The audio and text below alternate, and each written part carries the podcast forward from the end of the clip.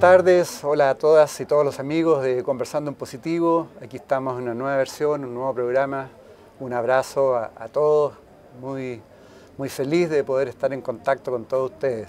Y más feliz hoy día porque tenemos un gran invitado, un invitado esperado durante muchos años, que felizmente hoy está en Chile. Estamos en el hotel, acá en el Hotel Plaza San Francisco, y tenemos la, la oportunidad de poder conversar con él. Bueno, aquí lo están viendo, Emilio, Emilio Carrillo. ¿Qué tal, Ricardo? Un placer. Al Y contrario. un placer también estar con, con todas las personas que siguen tu programa. Sí. Deben estar todos muy felices de, de poder verte acá en Chile. Un viaje un poco largo nomás, ¿no? Bueno, pero eh, vamos, te lo he dicho en privado y no sí. tengo ningún problema en decirlo en público, que estoy en Chile por, por Edgardo, o sea, por, por ti, porque hace ya años que contactaste conmigo, me has insistido, me has insistido y, y quien lo sigue, quien la sigue la, La consigue. consigue. Bueno, para los que no conocen a Emilio, la verdad voy a hacer una síntesis muy, muy pequeña. Eh, tú me corriges si es que estoy mal. problema. Eh, Emilio viene eh, de Sevilla, eh, de una familia, entiendo, una familia, tu papá trabajador, ¿no? En un lugar, eh, digamos, vivía en un lugar donde, donde viven, vivían muchos trabajadores, ¿no? De astilleros, de astilleros, los astilleros de Sevilla. Exactamente. Ahí se educó, después estudió economía. Desde joven yo diría que ha tenido siempre eh, ganas, disposición, intención de, de- de ver más cosas, de estudiar. Eh, terminando economía, entiendo que terminando economía, o no sé si en el momento, en un momento pensaste ser sacerdote también, ¿no? Previamente, Ah, previamente, previamente. meterme en los líderes, las Ah, líderes de la, de la economía. economía. Sí, sí. Sí. Y, y- y es divertido porque no quisiste ser sacerdote también. Sí, muy, muy fácil, porque lo del celibato tenía muy claro que no está hecho para mí. Lo, lo- tuve muy claro, aunque tenía en ese momento 16 años. Eh, 16 años. Sí, sí, cuando estuve a punto de irme al seminario fue al terminar los estudios en el Colegio Claret de Sevilla con, con los religiosos claretianos, que es el que estaba más cerca de mi domicilio. Y al terminar los estudios de, de lo que ahora se llama instituto, de COU, en aquella Claro. época, ya para acceder a la universidad, fue donde yo llevaba ya un tiempo, ¿no? planteándome con otros amigos si nos íbamos al seminario claretiano o seguíamos nuestra trayectoria en la universidad. Y de mis ocho amigos, eh, seis eh, se fueron al seminario y otro amigo y yo fue lo que finalmente pues, nos decantamos por... Y el único motivo fue el que te acabo de compartir. el- ¿Y tu familia que- era muy, muy religiosa? no, mi padre era. Mi madre sí, mi madre era, era mm, espiritual cristiana. Una persona, aparte de que en su vida siempre fue una persona enormemente honesta y ética, pero tenía costumbre de, en fin, ir a misa, tenía la práctica religiosa católica. Mi padre no, mi padre era un ateo convencido, una persona que durante además muchas mucha épocas de su vida tuvo una militancia comunista que lo llevó a la cárcel, a condenas fuertes por, en la época franquista, pero yo lo que aprendí de él fue la integridad, la integridad. Ya me di cuenta hace muchos años de esto, Edgardo, que el quid de la cuestión no está en las etiquetas. Eh, yo he conocido a muchas personas, y lo digo desde el mayor respeto, ¿eh? porque cada cual está en su Claro. camino, pero he conocido muchas personas que se ponen la etiqueta de la conciencia e incluso de la espiritualidad, pero que después, por el momento en el que se encuentran, pues eso no lo aplican a su vida Sin cotidiana. duda, claro. Y sin embargo, mi padre no ha sido el único caso, no ha sido la excepción. Me he ido encontrando con otras personas de una honestidad, una integridad, una actitud de servicio impecable y que sin embargo, a lo mejor por, por lo que es la contaminación ¿no? de la religiosidad más, en- más mal entendida, por esa religiosidad que ha tergiversado los mensajes verdaderos, que se ha refugiado en el dogma, en el rito y en el culto, y hace que personas que tienen una- un nivel de inteligencia importante y una vocación de servicio y una clave humana muy honesta y muy íntegra, no, no cojan ese camino, incluso lo rechacen, eh, pero Claro. están rechazando a la institución, no están recha- rechazando realmente a lo espiritual. Mi padre pertenecía a ese perfil. Y desde ese, tú también te integraste un poco en los movimientos políticos y eh, también fue parte de tu vida, ¿no? Claro, era, era muy difícil en, en la situación en la que viví mi, mi infancia y mi adolescencia, era complicado. Tú lo has dicho muy bien, yo vivía en una barriada obrera, Mm. la barriada de Astilleros, que estaba a las afueras de Sevilla. Hoy ya no, hoy ya la ciudad ha crecido y ya la tiene comida, pero en aquella época había que pasar el río Guadaira, era una zona de campo hasta llegar a la barriada y cuando había movimientos de cualquier tipo, tanto movimientos relacionados con huelgas de los astilleros, que hay muchas, había muchas factorías en España, o como movilizaciones políticas en la época de Franco, era muy normal que la barriada la, la rodeara la policía y ni podíamos salir ni podíamos entrar, o sea que quedaba durante varios días como en estado de sitio.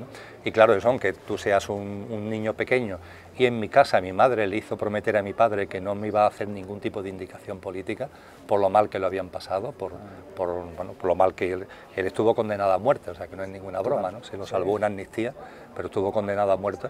Y mi madre le hizo prometer a mi padre que no, no tuviera yo ninguna influencia suya, pero no hizo falta esa influencia de comer el coco, ¿no? sino que por sus valores y por la situación en la que yo vivía, yo me vi inclinado una vez que no voy al seminario, la vocación que tenía desde que entro en primero de facultad. Ya soy delegado de curso, después delegado de facultad, muy pronto, muy pronto en las primeras elecciones democráticas de corporaciones locales en el año 79, yo no había cumplido todavía ni los 21 años, tenía 20 añitos, ya fui en la lista del Partido Comunista por la ciudad de Sevilla, muy, muy, sin que mi padre me influyera, tenía muy, claro, tenía muy claro por dónde ir y he militado durante muchos años en la izquierda y no solamente he militado, sino que ha habido también épocas en las que he tenido puestos de responsabilidad política. he sido vicepresidente de la Diputación, diputado provincial durante una época, después en el Ayuntamiento de Sevilla he sido teniente de alcalde de distintas ramas, vicealcalde de Sevilla, a nivel internacional he ocupado responsabilidades, por ejemplo he presidido la red de la Unión Iberoamericana de Municipalistas, que, eh, aglutina a más de mil municipios, tanto de América Latina como de España. En el ámbito de Naciones Unidas he presidido el programa de desarrollo local de la Organización Internacional del Trabajo. En fin, que he tenido una actividad pública bastante intensa. Pero también es verdad que a partir del año 2000 aquí en América Latina. Eh, hay un libro que entra en mi vida que es El Kibalión y los principios herméticos.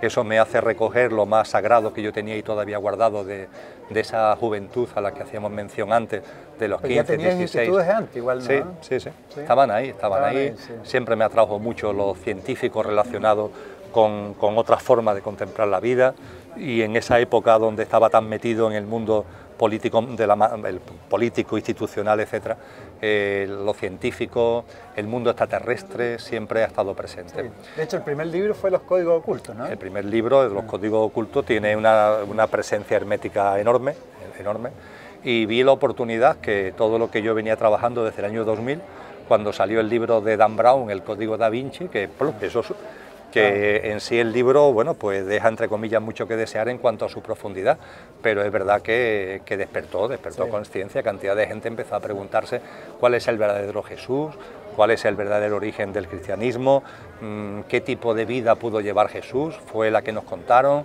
ha sido otra, María Magdalena, qué papel tuvo, la orden del temple, el santo grial, y a partir de ahí el acercamiento a una serie de de principios que sustentan una sabiduría profunda, que son los principios herméticos, que desde entonces han estado, estuvieron y siguen estando muy presentes en mi vida. Claro. Y paralelamente eh, iniciaste también con eh, ser profesor universitario, ¿no? bueno, eso desde siempre, eso desde siempre, estando en quinto, en quinto de carrera, no había terminado los estudios de economía, cuando eh, ya yo tenía buenas calificaciones en distintas asignaturas y había una en particular, la teoría económica y economía política, que es la que me interesaba. Entonces hablé con el director del departamento y empecé a dar clases estando todavía de estudiante en la Facultad de Derecho, no en la Facultad de Economía, sino en la de Derecho. Empecé a dar clases en segundo de Derecho, de Economía Política, a alumnos que muchos de ellos eran bastante mayores que yo. porque eran muchos de ellos repetidores de, economía en la Facultad de Derecho, que se le atravesaba la economía y, ahí vamos, empecé muy pronto. Y toda mi vida, toda mi vida, Edgardo, eso también es quizás digno de, resaltar, eh, yo he nacido con un don que, así dicho, no he reconocido hasta hace poco, que es el don de la introspección comunicación, la capacidad de estudiar, la capacidad de indagar, y de verter eso en textos o en palabras, sobre todo en palabras que sean entendibles y hacerlo de una manera que a la gente le resulta convincente y amena. Mm. Eh, eso es un don. Ese don yo empecé a cultivarlo en la universidad, precisamente en el ámbito político. Y después lo empecé a desarrollar en la universidad, en el ámbito académico. Y después lo desarrollé en el ámbito ya institucional cuando estaba con responsabilidad política. Ha sido mucho después, yo con todo ese mundo corto en el año 2010, radicalmente. Empecé a cortar en el 2008, pero ya en el 2010 es cuando suelto, cuando suelto todo, Edgardo, suelto todo, suelto la actividad política que la había soltado ya, suelto también la actividad universitaria de docencia, mis amigos no lo entendían, pero ¿a, qué te vas a dedicar? ¿Qué es lo que quieres, qué es lo que quieres ser? No, no lo entendemos. Yo sí tenía muy claro que la vida me posibilitó, cuando era muy jovencito, fue terminar los estudios, sacar unas oposiciones eh, que son unas oposiciones de, de muy buen nivel en España, de técnico de la administración, tengo plaza en la Diputación de Sevilla. Y eso ha sido lo que yo digo que es mi beca, ¿no? como, como algo que, que, la vida me propició, porque no es normal que yo aprobara una oposición en 10 meses, una oposición que necesitan muchos años. Y yo sin embargo me presenté por, bueno, por ir un poco cogiendo bagaje y saqué el número uno de, de la promoción y eso la vida lo puso por delante. Y lo puso por delante, ahora lo sé perfectamente, para que fuera desarrollando ese don, ese talento que tengo, para que en un momento concreto lo pusiera al servicio de lo, que, hay que poner. Del 2000 al 2010 fue la transición y el 2010 ya se acabó ya, en el 2010 sentí ya con claridad que todo había que, acabar con todo eso, soltar. había que soltar todo, todo, Ricardo. Y además la vida me hace un regalo porque suelto, eso fue una decisión de mitad del 2010, pero es que en noviembre del 2010 tengo una caída de un monte y no pasa nada, pero la fractura del peroné a las pocas semanas origina un trombo que tiene un mal diagnóstico y que termina conmigo en la UCI de un hospital y con un pie en el otro barrio, ¿no? con una experiencia cercana a la muerte el 29 de noviembre del año 2010, que para mí fue la mayor de las bendiciones, porque fue un, año, un año en la casa, ¿no? Estuve desde el, el accidente fue el 6 de noviembre, y yo no me reincorporé a la vida normal, por así decir, hasta el 10 de septiembre. Sí. Y eso fue un regalo. decir, la gente puede decir, pero ¿cómo puede decir que es un regalo? El por poco te mueres. Fue un regalo. Para mí fue la confirmación.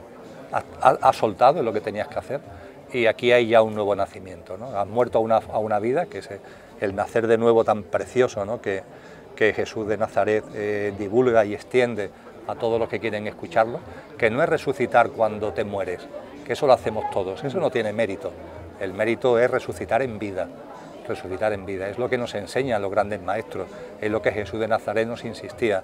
Nicodemo, hay que nacer de nuevo, ¿no? Le decía Jesús a ese rabí eh, llamado Nicodemo, ese rabí judío. Eh, aparece en el Evangelio de Juan 13:13, 13, hay que nacer de nuevo del agua y del Espíritu. ¿no? Yo eso lo entendí, lo entendí y la experiencia cercana a la muerte fue la reconfirmación.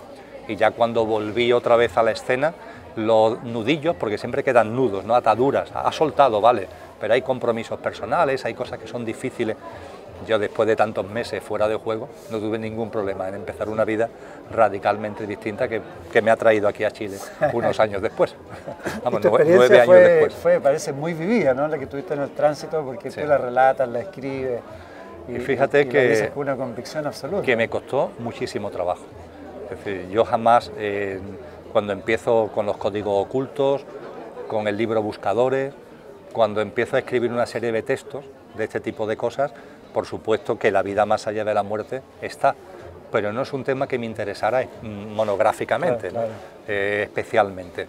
Eh, claro, al vivirlo, al vivirlo, eh, yo me tuve que preguntar cosas. Entonces fue cuando empecé a indagar más en las experiencias cercanas a la muerte, en las fases que vivimos desde el plano material al plano de luz una vez que desencarnamos, eh, pero eso lo vivía hacia mí, lo vivía hacia mí, tomaba mis notas, eh, hacía mi estudio de textos, pero era hacia mí. Y no se me pasaba por la cabeza el compartirlo públicamente. Y, y daba muchas conferencias de muchas cosas relacionadas con la conciencia, pero en un campo que para mí era tan vivido y donde estaba recogiendo en mi proceso de indagación personal y también de consulta de textos y de, textos algunos también muy antiguos. tus experiencias con, con, los textos? Me fui sorprendiendo porque pude comprobar que esos textos hace mucho tiempo eh, Platón, por ejemplo, en la República de Platón, no muchas personas lo conocen, pero en ese tocho, que es la República de Platón, las últimas páginas recogen precisamente una experiencia cercana a la muerte, ¿no? que es la del soldado Er y claro, cuando ese tipo de cosas yo lo veo reflejado con mi experiencia. Cosas que no había leído antes, que me podían haber influido, sino que me encuentro después. Y como en la vida todo tiene su momento, eh, por España hay algunas personas que llevan una, labor como la tuya, de divulgación, de organización de eventos, y eh, creo que llevan ya más de 15 años organizando en una ciudad de España que se llama Albacete, en el Palacio de Congresos, un evento que es Vida más allá de la vida. Y el que lo organiza, es tu homólogo allí, es Rafael Campillo. Y Rafael contacta conmigo para invitarme, a él habían llegado ya campanas, a que acuda a ese congreso y hable de mi experiencia. Eh, y cuando esto me lo plantea Rafael, digo, ya está, la vida me está diciendo que esto hay que abrirlo, hay que abrirlo. Y esto fue en octubre del 2014. Se habían pasado casi cuatro años de la experiencia cercana a la muerte. ¿Cómo lograste integrar toda esa experiencia y recordarla ¿Cómo, cómo, cómo, no, no, vamos, la experiencia fue muy vivida, o sea, la que, la que yo tuve fue muy vivida. Que la, puedes recordar permanentemente. Sí, sí, y además me encontré que es un protocolo, por así decir, muy frecuente en muchas experiencias cercanas a la muerte, es decir, el ver cómo tu cuerpo está tumbado en la cama del hospital y tú estás fuera, el empezar a, recordar tu vida, la que has dejado atrás íntegramente, viendo que todo encaja, que todo tiene su sitio, el ir comprobando que conforme ese repaso a la vida lo vas terminando, van apareciendo formas de luz en tu entorno, el que como una especie de fragancia, esa forma de luz la vas identificando con algunos seres queridos fallecidos, que obviamente no ves físicamente, pero ahí hay, una vibración, hay un aroma que hace que los vea, y en mi caso, por ejemplo, estaba mi padre y estaba mi madre, y después posteriormente el percibir que hay maestros espirituales que también te acompañan, seres de luz que también te acompañan, e ir hacia ese túnel de luz del que tanto se habla, que, que todos los que lo hemos visto lo vemos igual, varía la tonalidad, y algunos que lo ven en, horizontal y algunos que lo ven un poco hacia arriba, pero, pero es un túnel de luz que lo que le caracteriza no es tanto el tema de, los colores, sino, sino lo cálido que es, el, amor que, con, el que te, con el que te atrae, ¿no? la percepción que se tiene claro que está yendo allí a lo que al mundo que verdaderamente es el nuestro, nuestro verdadero mundo, ¿no? ya liberado de la materia y mira que la materia tiene una parte muy importante en nuestra evolución en conciencia, pero en fin, eso se vive ¿no? con una intensidad tremenda y todo eso fue lo que yo me encontré, una vez que la había vivido con tanta claridad, me encontré en muchos textos, en muchas experiencias y cuando mm, dedico hora y media en ese congreso de vida más allá de la vida de octubre del 2014, resulta que allí había una persona eh, Antonio y su mujer Pilar, que en España hace ya mucho tiempo pusieron en marcha la editorial Sirio y ellos me insisten en que tengo que escribir un libro sobre este tema. Eh, bueno, y finalmente ya hay un momento determinado que, me decanto ¿no? por, por meter ya lo que es la vida más allá de la vida como uno de los temas que trato en los diferentes temas que voy tocando, es uno, es uno de los asuntos. Sin duda en estos tiempos tú eres una gran inspiración en esos temas, porque la sociedad occidental como que escondemos el tema de la muerte, ¿no? Le tenemos miedo. Qué barbaridad. Además que es verdad. Hablar, y la muerte, la gente que se va muriendo está en los hospitales. Mira, el, mm. Mm, eh, estar atento a la vida es precioso. Eh, recuerdo un verano que había cogido, habíamos pasado un 10 días de vacaciones en el norte y volviendo por una carretera que es la Ruta de la Plata hacia Andalucía, hicimos parada en un pueblecito de Cáceres, eh, de Extremadura, que se llama Plasencia. Plasencia tiene un casco histórico muy bonito y en el entorno, bueno, pues tiene una circunvalación moderna. Y allí, cuando llegábamos hacia, hacia el casco histórico, eh, había una funeraria. La funeraria, no sé si seguirá existiendo porque han pasado una serie de años, el nombre de la funeraria lo dice todo, Funexpress. Funexpress. Mm, los nombres típicos, tradicionales, ¿cuáles son? La Buena Esperanza, no sé qué, no sé cuánto. Este señor o señora que había hecho, un nombre que, llegara a lo que la gente quiere, Fun Express, que esto tiene que ser rápido. Y es cierto que aunque se, aunque se quiera mucho al ser querido, puede ser tu madre, puede ser tu pareja, lo, lo quieren mucho, pero por favor que esto sea rápido, que yo no quiero tener al muerto mucho tiempo, que esto distorsiona mucho, que esto origina mucho dolor, pero también origina mucha distorsión, porque hay miedo, hay miedo a la muerte, un miedo escondido, pero que se visualiza en esto. La gente muere en los hospitales, del hospital al tanatorio, no hay velatorios, todo es muy rápido. Me mandaban hace poco, y no es broma, unas imágenes, creo que en un estado de Estados Unidos, donde el tanatorio... Eh, eh, es como si aquí estuviéramos nosotros, fuéramos los familiares del fallecido, aquí está el fallecido y aquí hay una cristalera y la gente va pasando en coche, y desde el coche te van saludando, te van dando el pésame y siguen. Y llega otro coche, es decir, por ahí hay algunas, a algunos temas estos de comida rápida que ya utilizan este sistema. Bueno, pues esto ha llegado ya a los tanatorios. Y esto, claro, nos hace reír, pero lo que simboliza, lo que está transmitiendo, es que hay mucho miedo. Los niños, dicen los nietos, los pequeños, no, tienen que ir a los, a los entierros de los abuelos. Vamos a ver, si le enseñamos de todo en el colegio, ¿cómo, le vas a, esconder algo tan elemental que es la muerte? Si entendiéramos que la muerte es una parte más de la vida y ya está, es una fase de la vida, se acabaron los problemas. ¿no? Sin embargo, no, la escondemos, consideramos que la muerte, muchos consideran que la muerte es el fin y eso a qué te lleva? Te lleva a una vida de miedo, pendiente siempre de que la, de que la vida te dé el susto. Es como si la vida fuera un francotirador que en cualquier momento, ¡plac!, a ti o a un ser querido, un accidente, un infarto, en cualquier momento. Entonces, eso hace que tengas miedo a la vida, tienes miedo a la muerte, tienes miedo a la vida y el miedo a la vida te origina desconfianza hacia la vida, que es lo peor que se puede tener. La desconfianza hacia la vida es el gran problema que tiene la humanidad, el no darse cuenta de que la vida te abraza, de que la vida eres tú, que no hay ninguna diferencia, que todo lo que ocurre tiene sentido tiene un porqué y un para qué profundo, que como Jesús de Nazaret decía, ni un pelo de tu cabello se cae si no es por la voluntad del Padre, que es una metáfora preciosa para que te relajes, para que te tranquilices, para que vivas de otra manera, no ese nacer de nuevo, vive de otra forma. Y ese nacer de nuevo significa y conlleva también esa confianza en la vida. Pero mientras que se tenga miedo a la muerte, no está, es posible. Está bloqueado. Está, bloqueado, efectivamente. Y, hablando de, eso de la vida, ¿cómo, ¿cómo, ves tú la situación actual hoy día de la humanidad? ¿Cuál es tu, tu visión?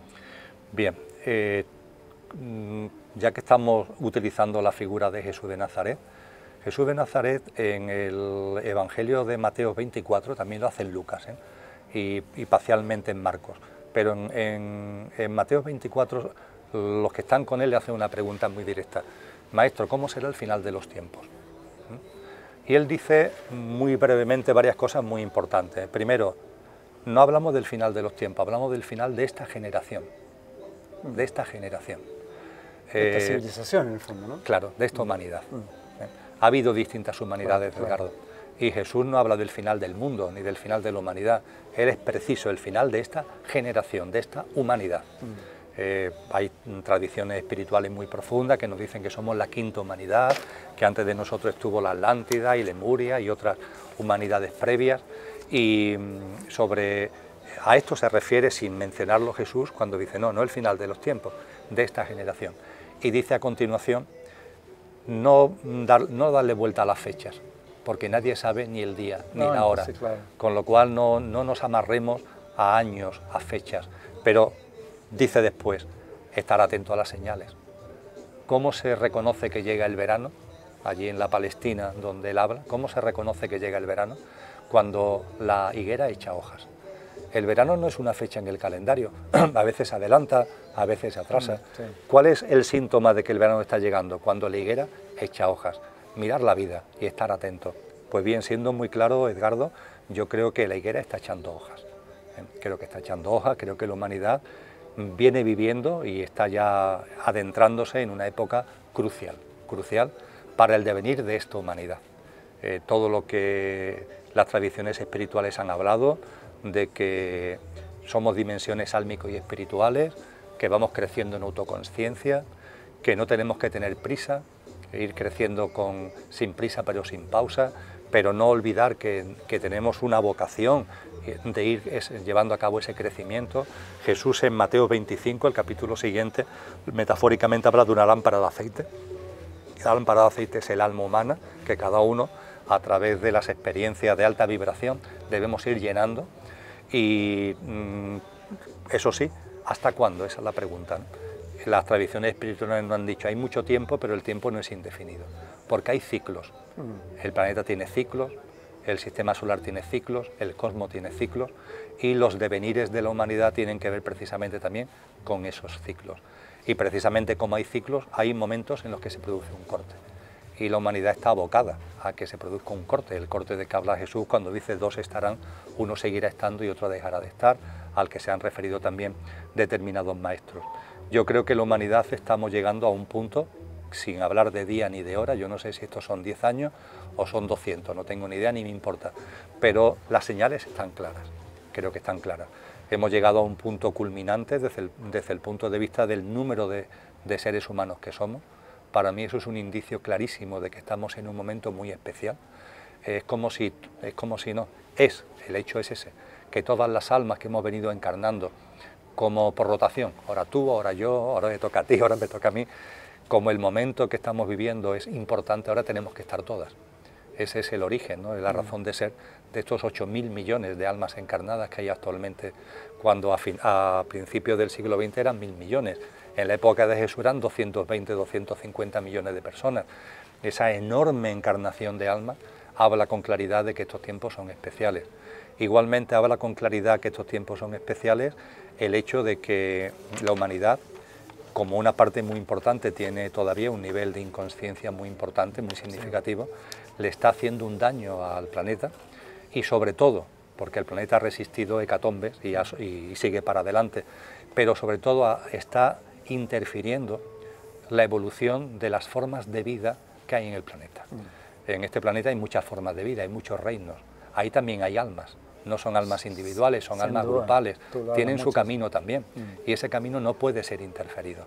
Y el ser humano en su inconsciencia, en lugar de actuar como el hermano mayor, que acompañe a, a esas maravillosas almas que están en proceso de crecimiento y de formación, lo que estamos haciendo es destrozarlas, maltratarlas, todos los años nos cargamos a 54 mil millones de animales para nuestra alimentación, cuando actualmente ya, otra época sí, pero actualmente no necesitamos la carne para alimentarnos, tenemos a 110 mil millones de animales metidos en campos de concentración.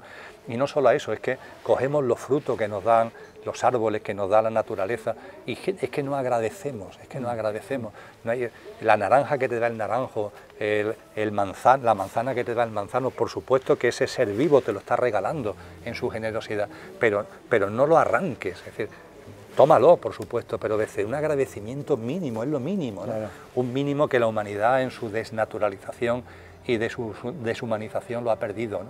Y yo creo que todo eso también, el nivel de daño que estamos originando a, los procesos evolutivos de los distintos reinos, habla de esa higuera ¿no? de la que hace referencia Jesús. Y después también es verdad que la propia humanidad, eh, las tecnologías, son sin duda ninguna eh, fruto del desarrollo en conciencia de la humanidad. Eh, la humanidad ha ido desarrollando la mente concreta, mm. esta humanidad ha consolidado un importantísimo desarrollo de la mente abstracta, que es la mente con mayor capacidad de trascendencia y con mayor capacidad de visión espiritual, filosófica y científica. Claro, porque a través de la mente racional no, podemos llegar a, Efectivamente. a un tope. Eso es, y la abstracta te permite dar ese salto y, el fruto de esa evolución son las tecnologías. Y las tecnologías son maravillosas, nos permiten que estemos grabando este programa, que tú tengas mm. la, red que, que, que yo pueda dar charlas y que se vea en cualquier parte del mundo vamos, todo lo que digamos podemos consultar algo que si Leonardo da Vinci, ¿no? que estará encarnado entre nosotros, pero si volviéramos a su época y él pudiera acceder al mundo de Internet, ¿no? a la hora de llevar a cabo sus investigaciones, de tener la cantidad de, datos, de información a tu disposición en un clic, ¿no? eso son cosas prodigiosas, pero, pero los que dominan el uso de las tecnologías. Y la inconsciencia de la mayoría de los que lo utilizan están haciendo de la, de la tecnología, por una parte, un campo de juego de la manipulación, del tratamiento de la información para hacer prognosis con tergiversaciones emocionales de los seres humanos ah. y para otra gran parte lo ha subsumido no en el conocimiento de uno mismo, no como acicata el proceso de autotransformación, sino en la distracción y en el entretenimiento, en la, en la sandez y en la, y en la necedad. Eh, y esas nuevas tecnologías que tienen un, un, potencial inmenso, pero que parcialmente son utilizadas de un modo que deja mucho de desear, trae consigo dos elementos que creo que también están, forman parte de esa higuera que, que, habla Jesús. Eh, la manipulación genética, hay ya mm, eh, experiencias de manipulación genética durísimas, increíblemente duras, eh, que además no son sino el anuncio de lo que pudiera ser. Y después la inteligencia artificial. Mm. La inteligencia artificial tiene lo que los científicos denominan el punto de singularidad. Ese punto de singularidad es el, momento en el que eh, crearemos una tecnología artificial, pero que tiene capacidad de retroalimentarse a ella misma y tiene un nivel de inteligencia mucho mayor que la humana. Ese punto de, singularidad se anunció para mitad del siglo XXI y cada vez se recorta más, cada vez se recorta más. Mm. Y hace que en estos momentos grandes pensadores como Yuval Harari, mm. eh, el autor de, de Homo Deus, de Homo sapiens, 21 lecciones para el siglo XXI, tiene recientemente publicado, diga es que dentro de nada, lo que nos espera de aquí a un tiempo es un mundo gobernado por entidades, no, no ya por el ser humano, sino por entidades. Eh, yo creo que, que todo eso son anuncios de que el camino que tenemos por delante que recorrer en nuestra evolución en autoconciencia está ya llegando a ese punto final al que hablaba Según lo que tú dices, lo que te entiendo, va a llegar a un punto de inflexión, ¿sí? Porque hay muchas personas también que están abriendo los ojos, que están desarrollando conciencia. Sí, sí, mira, yo, eh, yo tengo, vamos, eh, dirijo un proyecto de investigación que lleva ya más de un año, que se llama eh, Conciencia y Sociedad Distópica. Mm. A los más interesados, la página web es sociedadistópica.com, sociedadistópica.com. Hemos terminado el primer año de trabajo, donde lo que se ha hecho es recopilación de información, textos, datos, documentos, entrevistas. En total hay más de 150 textos y documentos de casi un centenar de autores. Entre ellos, por ejemplo, Yuval Harari, al que he hecho referencia ahora mismo, y personas que son ahora mismo referentes ¿no? a, a escala mundial cuando hablamos de por dónde va la humanidad, eh, qué presente y qué futuro es lo que, lo que estamos generando. Eh, cuando se tiene toda esa amalgama de información, que por cierto está eh, toda la web, si, si entráis, veréis que hay unos dibujos muy atractivos que acompañan a toda la literatura. Son de un autor argentino que nos lo ha donado generosamente para poder utilizarlos para la web. Bueno, cuando uno recorre esa web, las conclusiones, que es lo que ahora, en lo que ahora estamos, ahora estamos en las preconclusiones, son muy, muy sencillas de sintetizar. Tienen mucha enjundia y necesitaríamos horas y horas mm. para hablar de ello, pero de sintetizar son muy sencillas. La humanidad está evolucionando en conciencia. Siempre se evoluciona en conciencia, siempre, porque la evolución en conciencia es el impulso que, mueve el cosmos, es el impulso que mueve la vida, con lo que eso es imposible de cortar. La evolución en conciencia se está dando de dos maneras. Por una parte, con una, corriente utópica. La, trayectoria utópica que está presente actualmente en la humanidad es la que eh, personas como tú han hecho suya, o como yo hemos hecho nuestra, en la medida de nuestras posibilidades y con nuestros defectos y con nuestros problemas. Pero es un corazón que se abre y es un corazón que apuesta por una humanidad solidaria y fraternal y con una relación con la naturaleza y con todas las formas de vida en equilibrio y en armonía. Y cada uno en lo que podemos ponemos nuestro grano de arena. Esa es la corriente utópica. Hay personas que están en la, en la otra corriente, en la corriente que no es la utópica, sino la distópica, ah. en la distopía, en la inconsciencia, en la distracción y el entretenimiento, pero a su vez sufriendo, porque esa distracción y ese entretenimiento es ficticio, hay mucho sufrimiento debajo, pasa como con el tema de la muerte que antes comentábamos, lo quiere ignorar, pero finalmente sufre. Pero claro, la, la corriente y o trayectoria distópica también tiene su papel eso no justifica a los que originan daño, que hay una élite, que hay eh, una serie de entidades y de seres humanos que originan daño, y eso no lo justifica. Mm. Ahora bien, esa distopía que están originando y que está calando en tanta gente, tiene también un papel, ¿no? porque de la misma forma que en la vida personal de cada cual, a veces para darnos cuenta de cosas, tiene que llegar a nuestra vida algo que nos remueva, esas noches oscuras de las que hablaba San Juan de la Cruz, bueno, pues a nivel individual funciona así, pues igual sucede a nivel colectivo, es exactamente igual, mm. con lo que a nivel colectivo en la humanidad hay un impulso utópico y también un impulso distópico, y la trayectoria distópica está haciendo que haya gente cada vez más que, bueno, que viven una serie de circunstancias tan tremendas que se paran y salen de la distracción, del entretenimiento, de la tontez y empiezan a plantearse otras cosas y eso los va decantando hacia la línea utópica.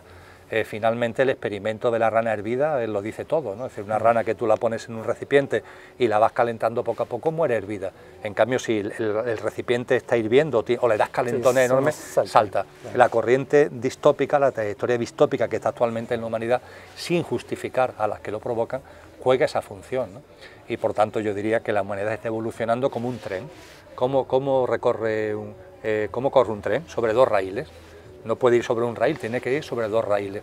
Cuando eso lo comprendes, empiezas a entender el porqué también de muchas circunstancias que hay en el mundo actual. Ahora, si escuchándote uno podría decir que todo es perfecto, entonces eh, puede haber un cierto cambio si es que hay más desarrollo de conciencia, menos desarrollo de conciencia, si hay más utopía, menos utopía. Claro, porque eh, aparentemente... todo, eh, todo, es perfecto, todo forma parte de... el cosmos, cada vez la ciencia lo tiene más claro, hay un orden, mm. hay un orden implícito y hay un orden explícito. El explícito lo estudiamos por las leyes mm. que la ciencia está haciendo suya y ese orden explícito nos enseña el orden implícito. Hay unas apariencias y hay una esencia. Las mm. apariencias cada vez más nos hablan de la esencia. Todo está en su sitio.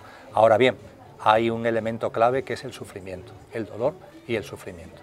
Hacia nosotros mismos, personalmente, hacia la humanidad como colectivo y hacia la vida en su conjunto. Entonces lo que nos corresponde es, intentar que nuestra evolución en conciencia tenga el menor nivel de dolor y el menor nivel de sufrimiento. Y estamos llegando a un punto donde, por nuestra inconsciencia, por una inconsciencia que está muy presente, el nivel de dolor es muy alto, es enormemente alto. Sí, de hecho, acá en Chile a lo menos salieron estadísticas, más o menos un 30% de las enfermedades son enfermedades mentales. Y eso diría que prácticamente es por, por la ausencia de conexión, ¿no? Las enfermedades mentales. Fíjate, hay un, filósofo italiano que tiene mucha, mucha relación con, Argentina, con Chile, que es Bifo Virardi. Y él enseña muy bien, tiene muchos artículos en conciencia y sociedad distópica, y él enseña muy bien eh, que la, depresión es la enfermedad contemporánea.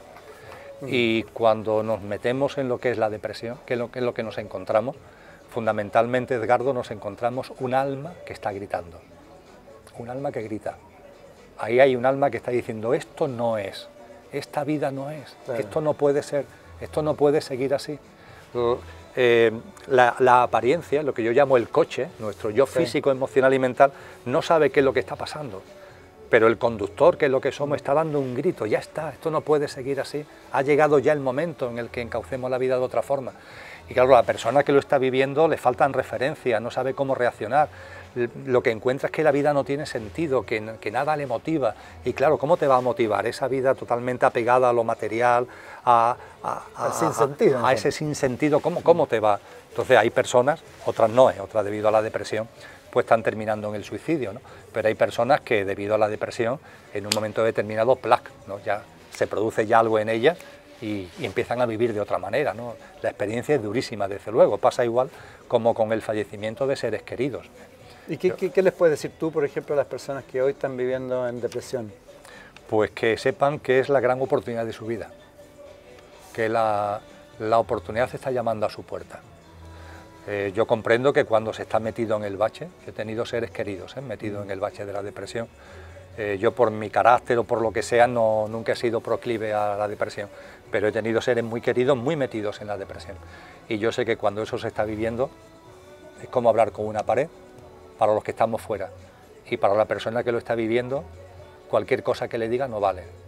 lo único que quiere es morirte. La vida no te ha dejado de interesar. Ah. Lo único que ves en ella es sufrimiento y sin sentido. ¿no? Mm.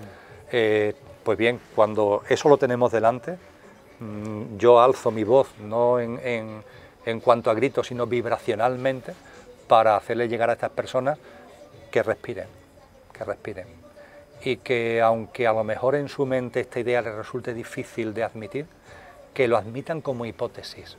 ¿eh? La hipótesis de que su alma, lo que ellos son de verdad, está llamando a la puerta. Está llamando a la puerta para que abran, para que abran su vida a una vida distinta y que busquen dentro, que busquen dentro. Que no se conformen con lo que dice la medicina tradicional, que no se conformen con los tratamientos al uso, que miren dentro. Es una gran oportunidad. dentro? Respirando, Edgardo, respirando, no hay otro, no, hay otro camino respirando. El silencio, que es intentar, dice mi mujer, lo dice muy bien, dice el silencio es la ausencia de, la ausencia de ruido. ¿Qué es el silencio? La ausencia de ruido. El ruido externo y también el ruido interno, intentar que haya el menor ruido en nuestra vida y la respiración. Yo creo que así se van abriendo nuevos campos de percepción. El tiempo que tú tuviste, esos nueve, diez meses, prácticamente Sí, fue, fue pura meditación. Fue un, ¿no? ruido, un no ruido y, y, mucha, mucha introspección, efectivamente. Tú eres un deportista, eres un maratonista.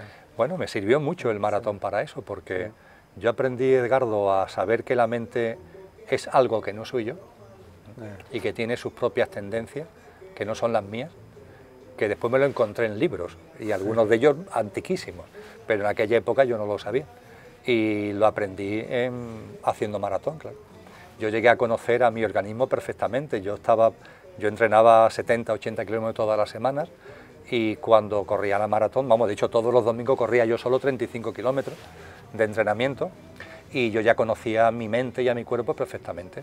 Yo quería correr y estaba preparado para hacerlo, estaba perfectamente preparado. Yo ya llegué a conocer incluso en los minutos ah, en los que me iba a decir párate. Porque claro, la, mente dice, pero ¿qué estás haciendo? ¿A dónde vas? Tú estás tonto, vete a tu casa. vete a tu casa.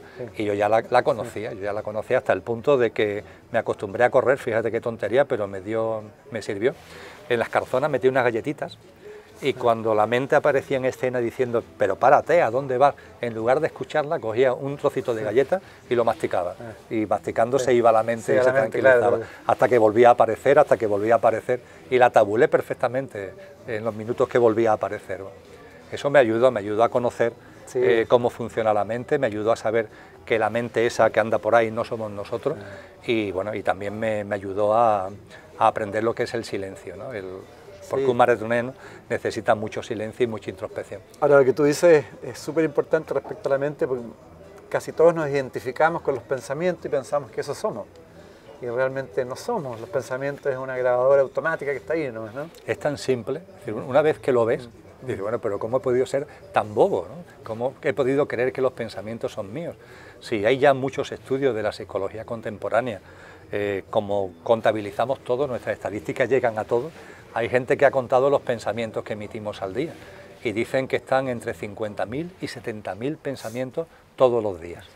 Eh, por la, en, la, vigilia durante el día, pero también en la noche, porque la mente, en la mayoría de los sueños, el sueño no es profundo, es la mente que sigue ahí, la mente concreta, la mente ahí, la loca de la casa que decía mm. Teresa de Jesús, la que sigue haciendo de la suya. Pues bien, en toda esa voraine lanzamos cerca de 70.000 pensamientos. ¿Cuántos son nuestros? Decir, ¿cuántos son pensamientos realmente que has traído tú a tu vida para mantener una conversación, para leer, para hacer algo en tu actividad laboral? Cosas que tú has traído realmente a tu vida. Los expertos dicen que ni el 5%. Y ojo, porque además esos que tú traes tienen el riesgo de que aunque tú creas que son tuyos, y es verdad que son tuyos porque tú los has traído, pero están tan impregnados de sistemas de creencias que te han metido sin que tú te des cuenta que tampoco son tuyos. Están ahí. Con lo cual, cuando se hila muy fino, la conclusión es que muy poquitos pensamientos son genuinamente nuestros, ¿no? con lo que la mayoría de los pensamientos que aparecen en nuestra cabeza no hacerle ni caso. ¿Cuál es el problema? Que la gente se identifica con los pensamientos, se identifica con los sistemas de creencia y están en una conversación, hay algo que a tu mente loca no le gusta, un pensamiento por ahí que se cruza y tú no actúas, sino que reaccionas por ese pensamiento. Mm. Cantidad de enfados, cantidad de problemas que hay en, familias, en relaciones de pareja, en ambientes laborales, se debe simplemente a eso. ¿no? Me decía mi padre, eh, lo recordaré siempre, Emilio, antes de hablar, muérdete la lengua y cuenta 10. yo diría que eso es básico, porque hay personas que también me han compartido, bueno, Emilio, pero yo tengo derecho a decir lo que yo quiero. ¿Cómo que morderme la lengua? Yo tengo derecho a expresarme. Digo, efectivamente, pero que seas tú pero que seas tú. Que el problema es que eres tú el que se está expresando. A ver si va a ser simplemente un pensamiento cruzado que no eres tú. A ver si vas a ser un automatismo generado por un sistema de creencias que no tiene nada que ver contigo y que te han metido ahí como un programa informático. Y el otro problema es la identificación con el cuerpo, con el vehículo. La identificación con el coche. Sí, la identificación con el coche Edgardo es, una vez que la ves, ¿eh? es mm, para reírse, porque esto es divertido, la vida es maravillosa, incluso cuando te identificas con el coche y, te está garantizando el sufrimiento, porque eso es lo que trae la identificación con el coche, pero cuando lo ves tienes que reírte. Eh, el coche, el pobre, nuestro yo físico, emocional y mental, que yo, o sea, este Emilio, este Emilio que, tú has hablado de él, que ha hecho, que es economista, que ha sido... Eso no existe, eso eso que es nada, en un universo de casi 14.000 millones de años, ese tal Emilio, en un planeta perdido en, la inmensidad del universo, ¿eso qué es? Nada, ni una gota de agua en el océano, ¿no? Pero nos identificamos con eso. Yo le estoy agradecido al coche Emilio, porque me permite a mí, a lo que yo soy de verdad, experienciar la vivencia humana, le estoy muy agradecido, pero yo no soy eso. En cambio nos identificamos con eso, con el carnet de identidad, con la tarjeta de visita. ¿Tú qué eres? Pues no sé qué, no sé cuánto, y hablamos por la profesión. que no, que tú no eres eso, no te das cuenta que no eres eso. Cuando nos identificamos con eso, nos, estamos identificando con un componente nuestro efímero, que va a morir, ese sí, Ese sí, ese sí va a morir. Y ahí vamos a sufrir porque estamos apegados a eso. Claro, y cuando te apegas y te crees que eres algo que es efímero, estás negando tu eternidad y tu infinitud para autolimitarte a lo perecedero. Cuando te limitas a lo perecedero, crees que la muerte existe. Ya empiezan los problemas, miedo a la muerte, miedo a la vida, desconfianza en la vida. Como eh, ese pequeño yo va a morir y tiene miedo, tiene inseguridad. ¿Qué es lo que quiere protegerse? ¿Cómo se protege? Tener, retener, acumular, poseer. ¿Pero a dónde vas? ¿Tú te crees que las mortajas tienen eh, bolsillos? Las mortajas no tienen bolsillo. Hay gente que parece empeñada en ser el rico del cementerio. ¿De qué te va a servir ser el rico del cementerio? Entonces, cuando te identificas con el pequeño yo, estás en el necesito mucho y lo mucho que necesito, lo necesito mucho. Cuando te has dado cuenta de que eso no eres tú y ese coche lo has puesto a tu servicio y tu yo físico, emocional y mental está al servicio del conductor, entonces Francisco de Asís, que lo tenemos aquí al lado, la iglesia de San Francisco, Francisco de Asís, me ha emocionado mucho. Veré la estatua tan hermosa que tienen en alto, que decía necesito poco y lo poco que necesito, lo necesito poco.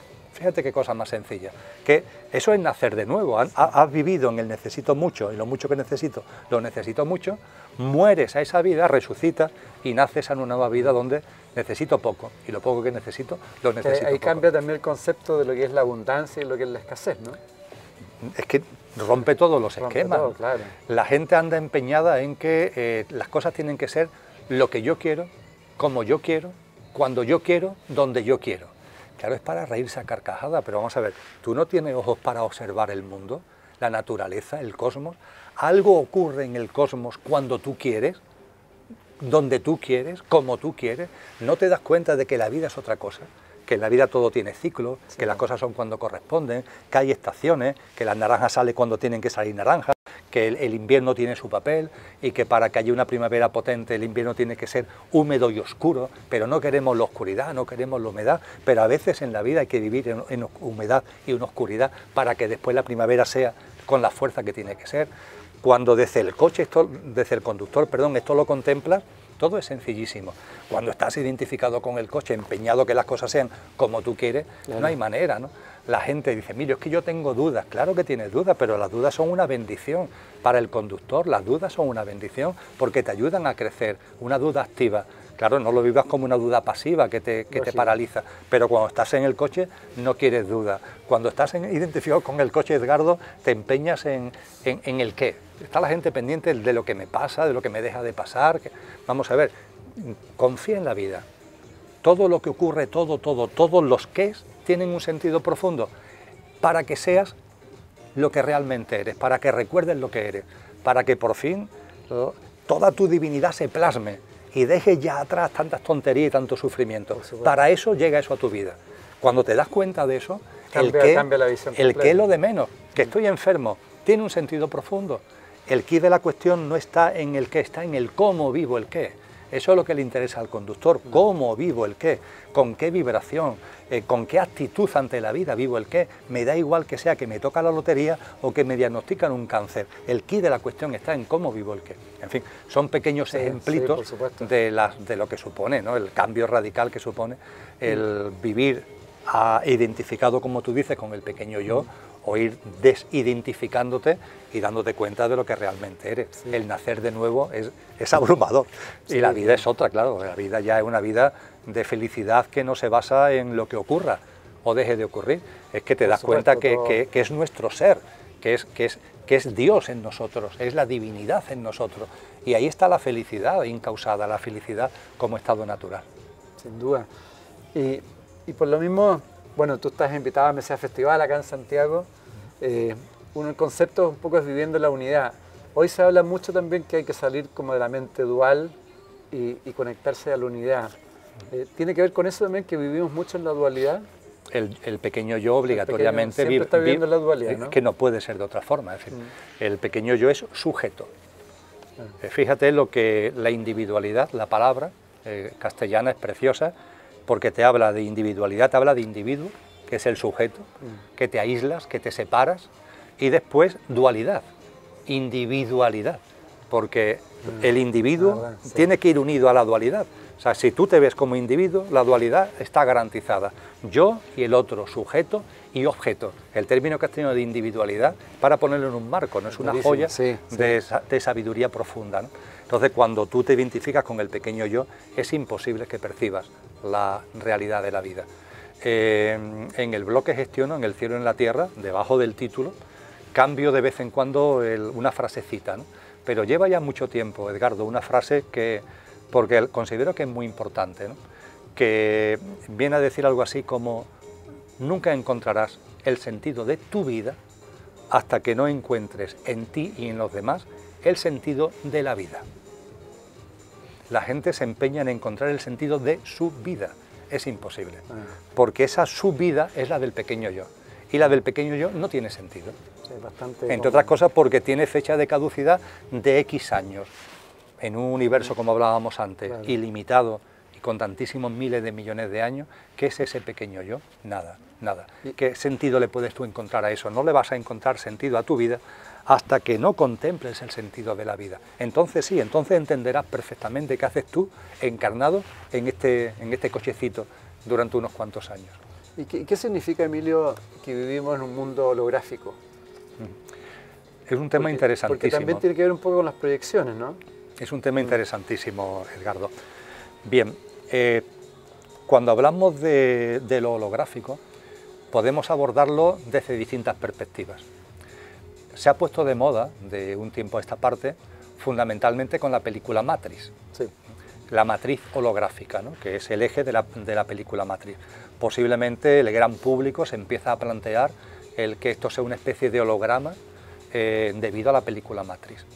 No mucha gente sabe que en la evolución francamente espectacular que ha tenido la ciencia, desde las ecuaciones de Maxwell a principios del siglo XIX y las aportaciones de relatividad de Einstein a principios del XX, la ciencia, como consecuencia de la evolución en conciencia de la humanidad, ha crecido exponencialmente. Y creo que no hay muchas personas que conozcan que a finales del siglo XX fue tomando cuerpo una teoría que hoy es uno de los pilares de la ciencia y de la astrofísica moderna, que es la teoría del principio holográfico. La teoría del principio holográfico eh, se debe a, autores como un holandés, Gerard Terhor, un físico que ganó el premio Nobel de Física, en el mismo año que sale la película Matrix. Ah, y cuando uno se acerca mm, con toda la modestia, porque yo ese tipo de obras, mi acercamiento es relativo, ante la inmensidad del bagaje científico de las personas que lo escriben.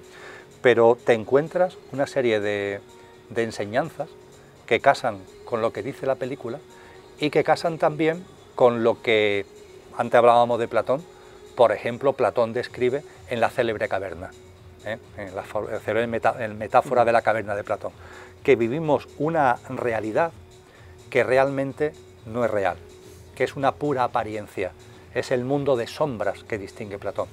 La ciencia se basa en eso porque hoy día la ciencia empieza a constatar de que la masa, la masa que, vemos por todos sitios, es algo que el vacío, el, el bosón de Higgs, los campos de Higgs, le aporta a la materia, porque realmente la materia es insustancial.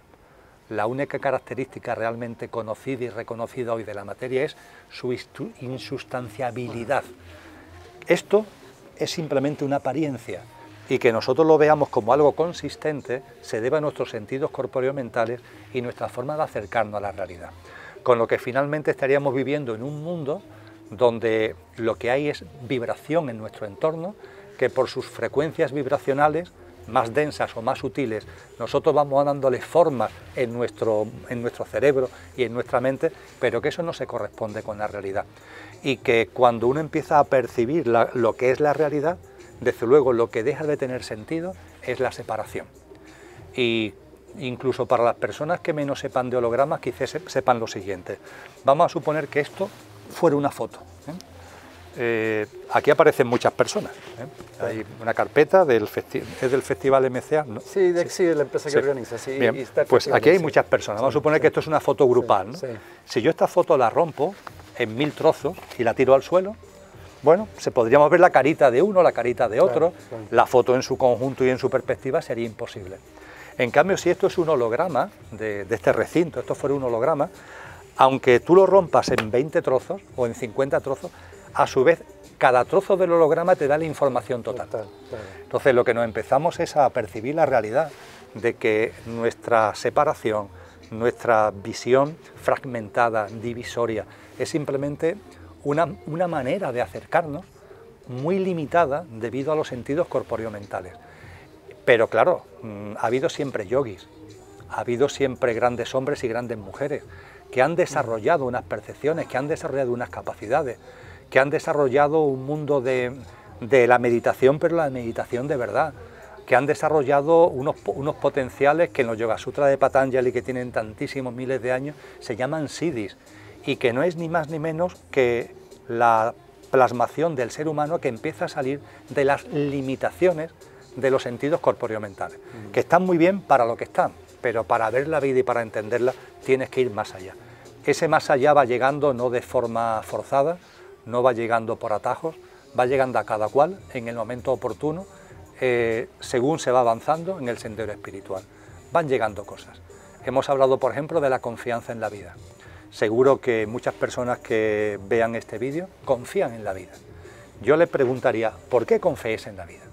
Porque posiblemente en vuestro entorno la gente no confía en la vida. ¿Por qué tú sí confías en la vida? Es más, ¿siempre has confiado en la vida o es algo que te pasó a partir de un momento determinado? La confianza en la vida es un SIDI, es una, de esas capacidades que están descritas desde antiguo. Es algo que va llegando a ti cuando tú vas en tu evolución en conciencia, en tu sendero espiritual, va avanzando y hay un día en el que plaz, confías.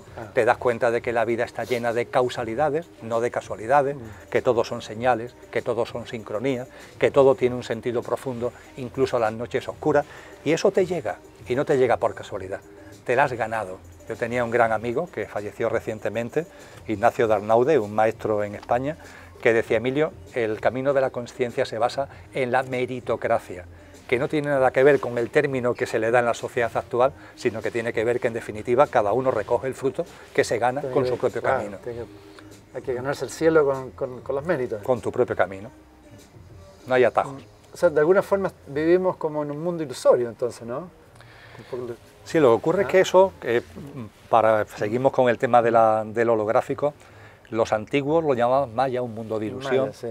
Y efectivamente, todo lo que estamos viendo en nuestro entorno tiene esa, es ese mundo de sombras y es ese mundo holográfico, de sombras y holográfico desde el punto de vista físico-material, porque lo que hay son puntos que vibran, como muy bien mm, dicen los principios herméticos, todo vibra, todo, es vibración, como ya dicho desde hace miles de años, pero no solamente eso, es que la propia realidad científica nos está mostrando que efectivamente y espiritualmente pasa lo mismo, es decir, tenemos que darnos cuenta que nos identificamos con, con, algo que no somos.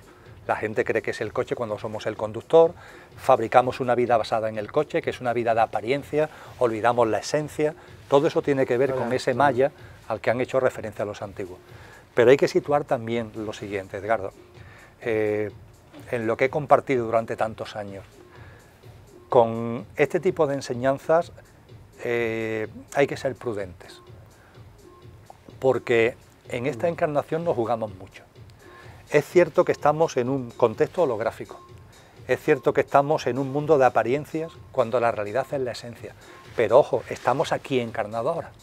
Con lo que aquí no hemos encarnado para, ah, como todo esto es maya, me quedo aquí, o me retiro. No, tú aquí estás por algo. Y ese algo tiene que ver con poner tu grano de arena al plan. El poner tu grano de arena como servicio a los demás y al, mm. universo entero. Y poner el grano de arena para ti mismo. Cuando se habla de la vida más allá de la muerte, la lección fundamental, Edgardo, más allá de lo que es la fenomenología, que sale del cuerpo, que ves la vida, no sé, bla, bla, los seres de luz, que, que es maravilloso, ¿no? el túnel de luz, pero la clave, la clave está en que cuando pasas el túnel de luz, recoges lo que has cosechado. Y no se puede recoger nada como cosecha que no haya sembrado. Jesús habla de una lámpara de aceite, como decía en el capítulo 25 de Mateo. Esa lámpara de aceite se va llenando de aceite, tenemos que irla llenando. ¿Cómo la llenamos? En esta vida. Tú no la vas a llenar cuando te muera, cuando te muera lo que haces es recoger lo que has sembrado, ya está, la cosecha está allí, pero la siembra está aquí. Allí se, se echa el aceite en la lámpara, pero el aceite que hayas generado aquí con tu siembra. Y cuando eso se ve, esta vida tiene mucha importancia. Lo decía Blavatsky, te estás jugando en esta encarnación tus futuras encarnaciones, porque no encarnamos de cualquier manera, encarnamos para seguir evolucionando. y todo lo que no recorra ahora, lo vas a tener que recorrer después. Es así de sencillo, con lo cual, oye, espabilate. Y si es verdad que desde el punto de vista científico, desde el punto de vista filosófico e incluso desde el punto de vista espiritual, esto es un mundo de ilusión, pero estás encarnado aquí, el cielo en la tierra, ¿no? como el, el blog que gestiono. Vive, vive esto y vívele sacando todo el jugo en compasión, en amor, en fraternidad, en altruismo, en generosidad, en empatía, en comprensión, en servicio a los demás, a ti mismo, porque esa es la siembra que te va a permitir cuando estés allí recoger una cosecha que te permita llenar la lámpara de aceite. Bueno, de alguna forma también, Emilio, con las experiencias de conciencia que vamos desarrollando, estamos aportando a la creación, porque son, son, son experiencias esenciales. Y yo creo que la creación lo que se va expandiendo a través de estas experiencias de conciencia, ¿no? Claro, esto los sabios y sabias se lo han preguntado siempre. Me refiero a, los hombres y mujeres que han descollado en lo espiritual. ¿Qué hacemos aquí? Claro. Eh, Dios es yo y tú, ¿no? Dios es todo. Y realmente ahí hay, tú quizás sepas que yo repito mucho una frase de un místico sufí, al-Haral, dice, Dios es yo y yo soy Dios cuando ceso de ser yo cuando dejo de identificarme con ese pequeño yo. Dios es yo, Dios, Dios, es todo. ¿no? Y la gran pregunta, bueno, ¿y qué hace Dios aquí? ¿Para qué tiene que envolverse Dios en la materia? ¿Para qué tenemos que meternos en este lío del Montepío? ¿no? ¿Para qué? Es muy sencillo. La manifestación es una creación divina. En esa creación divina está el espíritu y está la materia. Mm. La materia también, también es divina. Eso sí, su frecuencia vibracional es más densa. Mm. Está el espíritu, que es la divinidad, en cuanto que tiene una frecuencia vibracional mucho más sutil, y está la materia, vibración más densa, y espíritu y materia conviven. Esa convivencia no es una, no es una mala convivencia, es una convivencia activa. ¿Qué le aporta el espíritu a la materia? La evolución. La evolución es una evolución inteligente. La ciencia cada vez se da cuenta más de que las cosas no evolucionan por casualidad. Es lo que la presencia subyacente del espíritu en la materia le posibilita a la materia, la evolución inteligente. ¿Cómo surge una forma humana en el planeta Tierra o en el confín del universo, en el que sea, que seguro que hay muchas humanidades, porque hay una evolución de la materia inteligente que está orientada, que está guiada desde la presencia subyacente del espíritu. Y a su vez el espíritu se envuelve en la materia. ¿Con qué objetivo? Si el espíritu es divino, tiene que ser conciencia pura y por tanto la conciencia no puede aumentar. Entonces, ¿a cuenta de qué este lío? Si la conciencia es imposible que aumente. Esto nos lleva a diferenciar, estoy siendo muy sintético, un tema muy profundo, esto lleva a diferenciar entre lo que es crecimiento que tiene que ver con lo cuantitativo, ah. y lo que es expansión, que tiene que ver con lo cualitativo. Vamos a suponer, Edgardo, que todos los que estamos aquí y las personas que siguen ahora este, tu vídeo, esto no es posible, es una broma, claro, con una varita mágica nos, lanzaran al mayor nivel de conciencia, es decir, que todo lo que tenemos dentro aflorará, que ese espíritu divino, esa conciencia pura, aflorará. Ya está. Y para celebrarlo, yo me encargo, yo pago nos vamos a un sitio del mundo que no conozcamos ninguno. Yo he buscado en mis charlas y eso, a ver qué sitio del mundo. La Patagonia es muy conocida, para mucha gente ha estado en la Patagonia. Hay un sitio donde ha estado menos gente, Alaska. También hay gente que me levanta mano, pues yo he estado en Alaska, bueno, vale, pues busquemos otro. Pero Alaska suele valer, porque la mayoría inmensa de la gente no ha estado en Alaska. Venga, pues para celebrar que lo que somos ha aflorado y que estamos viviendo ya con nuestro nivel de conciencia puro, el más alto de los más altos, nos vamos a Alaska, yo pago. Y cuando volvamos de Alaska no, volvemos a ver. ¿eh? Tenemos un encuentro a la vuelta de Alaska. Al volver de Alaska, ¿nuestra conciencia habrá aumentado, habrá crecido? No, porque nos fuimos con la mayor posible, con lo cual no es posible que haya aumentado. Ahora bien, en Alaska habremos conocido a personas que no conocíamos habremos visto paisajes que desconocíamos, habremos vivido situaciones climatológicas que nunca habíamos tenido delante nuestra, habremos visto amaneceres o atardeceres increíbles, con lo que de Alaska que lo que nos traemos, no mayor conciencia, pero sí una conciencia expandida, ah. una conciencia expandida. Eso es lo que hacemos aquí, como la conciencia pura que somos, expandirla en la convivencia maravillosa con la materia. Tú, Emilio, también hablas mucho en estas últimas charlas que has dado eh, del servicio, hablas también del trabajo, hablas de la esclavitud en el trabajo. Eh, y eso, afortunadamente, en la gente joven ya se está viendo un poco más, ¿no? En los milenios, los milenios lo tienen muy claro. Están trabajando en lo que realmente quieren, los que les apasiona, sin importarle tanto el dinero. Somos realmente esclavos en ese aspecto, ¿no? Sí, sí. Bueno, la verdad es que siempre ha habido gente que se ha dado cuenta, pero es cierto que de un tiempo a esta parte, como consecuencia de la evolución en conciencia de la humanidad y como consecuencia de que, claro, con casi 8.000 millones de almas encarnadas, hay un número importante de esas almas que están ya, ya, ya, tienen la lámpara de aceite a un buen nivelito como para darse cuenta de lo obvio. Lo obvio que es, lo obvio es, Edgardo, que estamos en una sociedad, eh, una economía, eh, un sistema socioeconómico eh, manipulado, dominado y controlado por una élite. Lo digo desde el mayor cariño, yo los amo, ¿eh? los amo enormemente. No dan más de sí los pobres. no, dan más de sí, no dan más de sí. Ahora bien, no los justifico. ¿eh? El dolor que origina no lo justifico. Yo sé que no dan más de sí, están en el tener, retener, acumular, poseer, dominar, pero, pero ¿a dónde vas? En fin, en, en eso están. Yo no lo justifico, pero desde luego les lanzo todo mi amor para que evolucionen en conciencia pero son los que están llevando, eh, los que dominan el sistema. Este sistema, eh, debido a esa necesidad que ellos tienen de acumular, ha terminado por regirse en la escasez. Es un mundo de abundancia, es un universo de abundancia, pero claro, ellos están interesados en la escasez. Acumulan la riqueza social, acumulan la riqueza colectiva e imprimen sistemas de creencias, programas informáticos que se basan en escasez.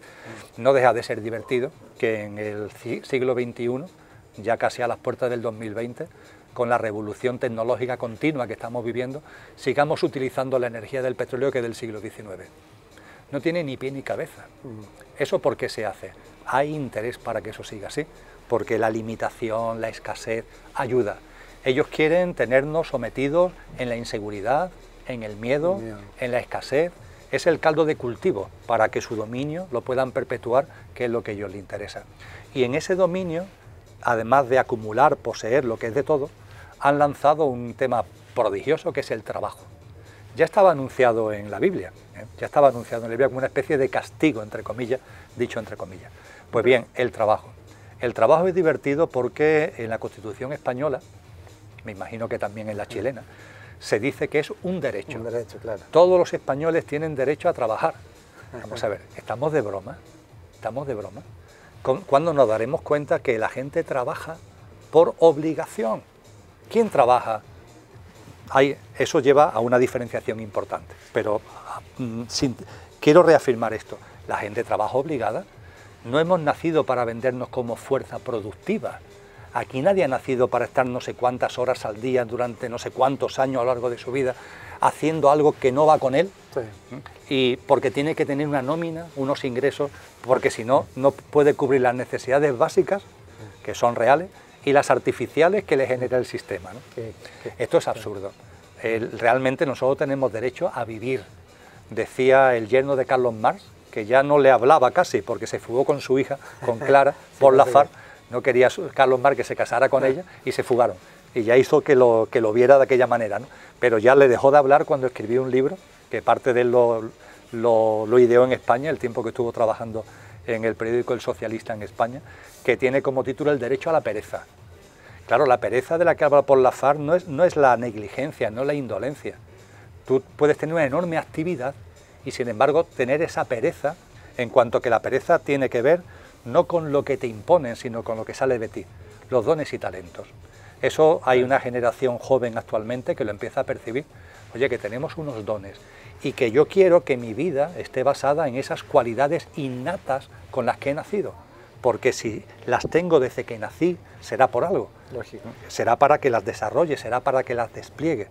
Problema que en la mayoría de esas cualidades innatas no tienen valor económico en los parámetros productivistas del sistema actual.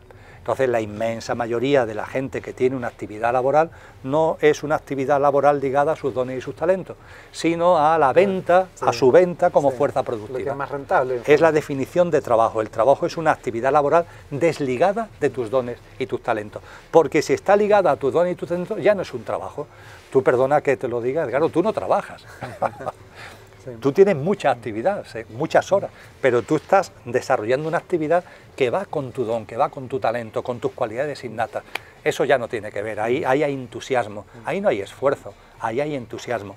Tiempo, si el tiempo deja de existir, ¿eh? es como me pasa a mí hablando, el tiempo deja de existir, porque estás sacando lo, que tú eres, estás sacando lo mejor de ti, ¿no? esas cualidades con las que, con la que has nacido.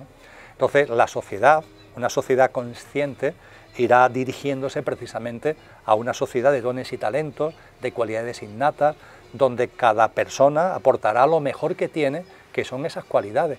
Y además no habrá un escalafón productivista, porque es lo mejor que cada uno puede hacer por los demás. Mm. ¿Qué es lo mejor que yo puedo hacer por la sociedad? Lo que mejor sé hacer. Eso también dará lugar a una sociedad que no esté tan basada en el culto a la velocidad, sino donde la lentitud vuelva a tener su sitio, Edgardo. La lentitud es importante. Sí, día está todo acelerado, ¿no? Todo acelerado, todo, acelerado. Todo rápido, todo, muy rápido. Cuando las cosas bien hechas necesitan un tiempo. Mejor dicho, están fuera del tiempo. No pueden ser medidas en clave de tiempo. Sin embargo, hay un afán y esto, claro, origina depresión también. Es otra de las causas del estrés, de, la, de, los, de los cortocircuitos psíquicos y mentales etcétera, etcétera. Y ahí volvemos a la tecnología también, que, te hace estar Las tecnologías mal, utilizadas también conllevan esto. Si las tecnologías no tienen que ayudarnos solo a hacer las cosas más rápidas, que también ayudan, mm. sino hacerlas mejor, sobre todo hacerlas mejor. Y hay un marchamo que es importante que lo tengamos en cuenta, y es que cada ser humano, cuando estamos encarnados, no podemos todo. O sea, también hay que tener un poquito... No podemos hacer todo. Claro, hay que tener un poquito de humildad. ¿eh? Estamos en una sociedad, sin embargo, que nos presiona continuamente con el, y esto no tiene nada que ver con proclama política, con el sí puedes o el sí podemos, que se ha puesto de moda. Ah. Obama no lo lanzó en Estados Unidos, eh, we can, pues no, yes we can, no, no podemos. Hay cosas que no podemos, ya está, y no pasa nada. No tenemos que ser ni superhombres ni supermujeres, no puedo.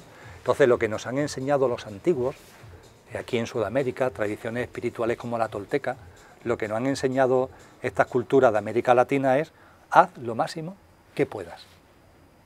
Exactamente, está entre los Hay una enorme diferencia, ¿verdad? los cuatro acuerdos de Miguel Ruiz famoso.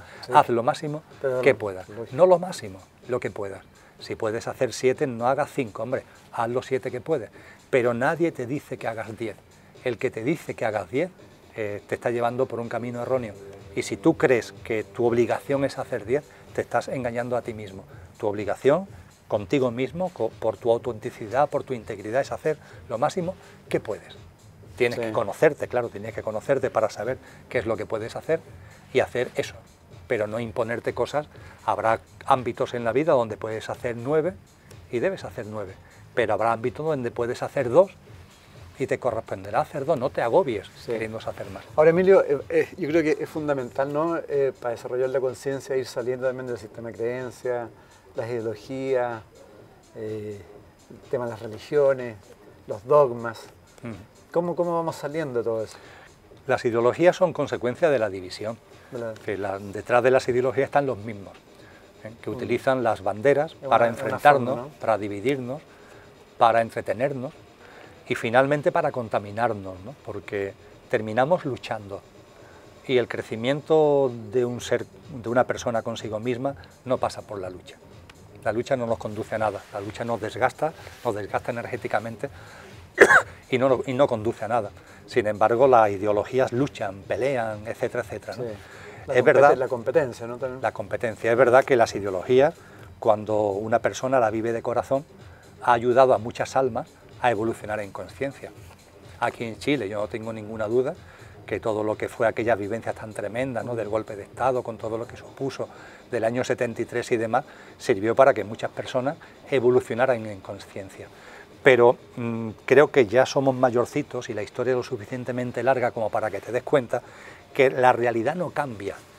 Es decir, los movimientos políticos no cambian. Tú coges una obra de la Grecia clásica y te describen una sociedad que en la forma varía, pero en el, en el sustrato mm, es muy parecida.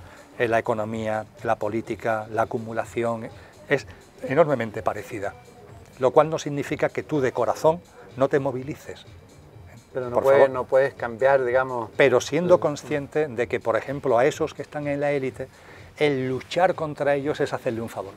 porque te estás contaminando de esa, de esa vibración de competencia, esa vibración de pelea, esa vibración de confrontación de verdad la forma de, salvar eso es lanzarle ¿no? toda tu energía más alta que salga, el comprender que están en el estado de conciencia en el que están y ahora tú en tu vida, primero tú en tu vida, no hagas tuyo sus pautas, sus programas informáticos.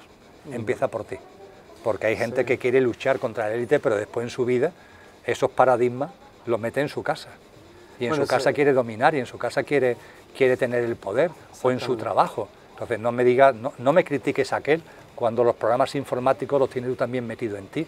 Entonces lo primero es que nosotros mismos vayamos soltando ¿eh? todas esas contaminaciones que tenemos. Y después que por supuesto ante el dolor y el sufrimiento que hay, nuestro corazón se mueve y hay que hacer cosas, claro que hay que hacer.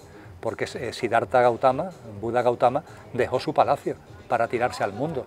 Y Jesús de Nazaret, en la psicología actual, lo calificarían de hiperactivo porque los grandes maestros no han parado de hacer cosas, pero han sido, han practicado una acción, pero claro, esa acción ha sido de una vibración altísima. Buda lo llamó la acción correcta en su noble octuple camino. A mí me gusta llamarlo, porque creo que se adecua mejor al momento presente de la humanidad, la acción consciente. Yo, la, la confianza en la vida, el comprender que todo está en su sitio, la aceptación, el no juicio ni siquiera hacia la élite, no te lleva a la inacción, te lleva a una acción pero consciente, donde hay siempre una vibración alta, donde no aparece nunca un elemento de lucha, un elemento de confrontación. Paras el brazo al que está golpeando al débil, pero no juzgas al que está golpeando. Está en su estado de conciencia. Le estás parando el brazo, ojo, pero no te dejas contaminar por esa misma vibración que lo está llevando él a golpear. Eso llama la atención en tu forma de, de ver. Tú nunca te ves alterado, siempre aceptando nunca hay un juicio a bueno, Tengo, yo tengo otra vida. ¿eh? Antes de que me pasara lo que me pasó, tenía mis momentos. claro, y, ahora, ahora, lo recuerdo y me río, ¿no? Y son para mí una enseñanza maravillosa. Ahora ya, ya tienes ya la otra parte ya. Sí, es raro, es raro. Bueno, Lola me dice que algunas veces me sale, pero bueno, es, muy raro, es muy raro. Pero tienes razón cuando habla, se plantea, hay un maestro colombiano, no me acuerdo el nombre, que hablaba de la aceptología y hablaba justamente también del ejemplo Simón Bolívar, un poco lo que tú decías, que Simón Bolívar fue un fracasó en el fondo porque él finalmente quiso cambiar la historia y se involucró y, luchó finalmente con las mismas armas de, de, la agresividad, de la muerte, destrucción, entonces que no hizo un desarrollo de conciencia mm. eh, y que el cambio de la historia no, no corresponde, digamos, en un trabajo espiritual. Claro, si la, historia va, cambiando, aunque no nos demos cuenta, por la evolución de conciencia, que no es un cambio, sino es una transformación interna de, cada ser humano y de la humanidad desde la perspectiva de la esencia. En ello estamos y esa evolución de verdad está presente. A veces también yo me encuentro con personas que están como desmoralizadas ¿no? por, por todo lo que ocurre, ¿no? por, por eh, tantas tensiones, tantas tantas distorsiones, tanta oscuridad hay que comprender lo que decíamos antes. Hay un, el tren de la conciencia va sobre el raíl de la utopía y sobre el raíl de la distopía. Hay que entenderlo. Y tú aporta, aporta lo que esté en tu mano. No, no se trata de cruzarte de brazos, pero hazlo de un modo, hombre, por supuesto, lo de que el fin no justifica los medios, lo decían ya los, muy antiguos, ¿no? Lo de la Grecia clásica ya se nos decía, por favor, el fin no justifica los medios. Como por el fin tú estés justificando los medios, los medios terminan condicionando el fin. Exactamente, eso es lo que buscan. Bueno, tú vienes llegando hoy día, así que debes estar medio cansado, como para ir cerrando. ¿Tú me ves muy cansado? no, a mí me dijeron que te dormiste todo el avión completo. He dormido una barbaridad esta tarde. Vamos, yo creo que he dormido más en el avión, me suele pasar, que en casa. ¿Te duermes así? sí, sí, sí, ¿Qué le puedes decir a los chilenos un poco en, lo que es el desarrollo de la conciencia, en el camino espiritual, el querer ser más feliz? Porque Chile vive, tal como decía antes, yo diría una depresión bastante grande, estamos bastante divididos, están volviendo los mismos temas ideológicos de lo que tú decías, el tiempo de Allende, el tema de Pinochet, la derecha, la izquierda, mm. eh, y, 40% de las enfermedades en depresión. Mm. Yo creo de verdad, Edgardo, bueno, eso pasa en todos sitios, no solamente en Chile, te lo aseguro que no solamente en Chile, es, en todos sitios. Eh, no voy a mi país donde tenemos ahí todo empantanado de hace ya no sé cuántos años, una elección, otra elección. ¿Otra vez están con problemas de elecciones? Sí, otra vez han convocado nuevamente elecciones para el 10 de noviembre. Es difícil de entender ese sistema. Sí, pero fíjate, quizás esto sirva para lo que me has preguntado de Chile y para enlazar también con lo que venimos comentando por la conciencia. Eh, en España ha habido un proceso de desafectación política cada vez mayor. Aquí también. Donde hay una parte que es inconsciente, es decir, personas que se cansan, pero hay otra parte que es consciente. Dice, no, es que, es que la transformación no va por aquí. La transformación no va porque yo vote a, uno, a un partido que pone a los que... No va a cambiar nada. Esto no va por aquí. La transformación va por otro sitio. Mm. Y entre la, la abstención inconsciente y la abstención consciente, la abstención subió una barbaridad. Bueno, pues en un momento determinado, en España que hay dos grandes partidos, empieza a haber unos movimientos y empiezan a surgir nuevos partidos. ¿Quién los financia? ¿De dónde salen? Porque una campaña electoral cuesta muchísimo dinero. Montar una organización política, vamos, y montar una pequeña empresa de cuatro trabajadores es horroroso, no digamos ya una estructura de un partido a nivel de Estado. ¿Dónde, ¿De dónde sale ese dinero? Si, si escarba son las propias entidades bancarias las que dan préstamos. Y claro. si tú recibes un préstamo de un banco, ya sabes lo que va a pasar después. En fin, no, me enrollo demasiado. Lo que sí se ha conseguido es con eso, es que en las últimas elecciones, que fueron el 28 de abril, hubiera el mayor porcentaje desde hace 20 años de participación. Es decir, la gente que se estaba yendo la han vuelto a liar, la han vuelto a liar, la han vuelto otra vez, yo diría con claridad, a engañar. ¿no? Eh, esto está muy aburrido, venga, vamos a animarlo para que la gente aquí... Y, es, que, es que nos va la marcha, es decir, en cuanto que aparecen más partidos, más no sé qué, la, entonces la gente, ay, oye, y una amenaza, y la derecha, ah, no, por la izquierda, ten cuidado, y los independentistas, bum, hay que votar, bum, bum, bum, vota todo el mundo. O sea, pero ¿a dónde vamos?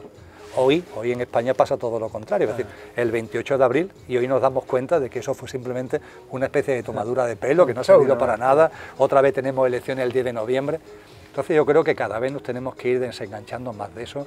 Yo comprendí en mi actividad política, Edgardo, que hay personas genuinas y auténticas con todos los carnés, con todos los carnés, y sin carné, por supuesto. Y como tú vayas por la vida dividiendo a, los demás y a ti mismo por esos carnés, me da igual que sean carnés de partido o carnés de identidad, eh, no vamos a ninguna parte. Y eres tú el primero el que no vas a ninguna parte, ese es el mayor problema. Sí. Tía, bueno, una pregunta que no tiene nada que ver con una pregunta eh, como profunda, porque tú lo, explicas bastante bien, un poco el, origen y el tema dimensional. Eh, ¿Cómo funcionamos un poco? qué, significa que, somos multidimensionales?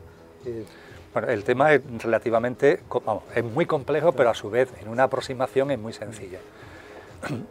podemos imaginarnos el Big Bang, del que habla la ciencia, que es la manifestación de las corrientes de los de los textos védicos y de los Upanishads y de las tradiciones antiguas.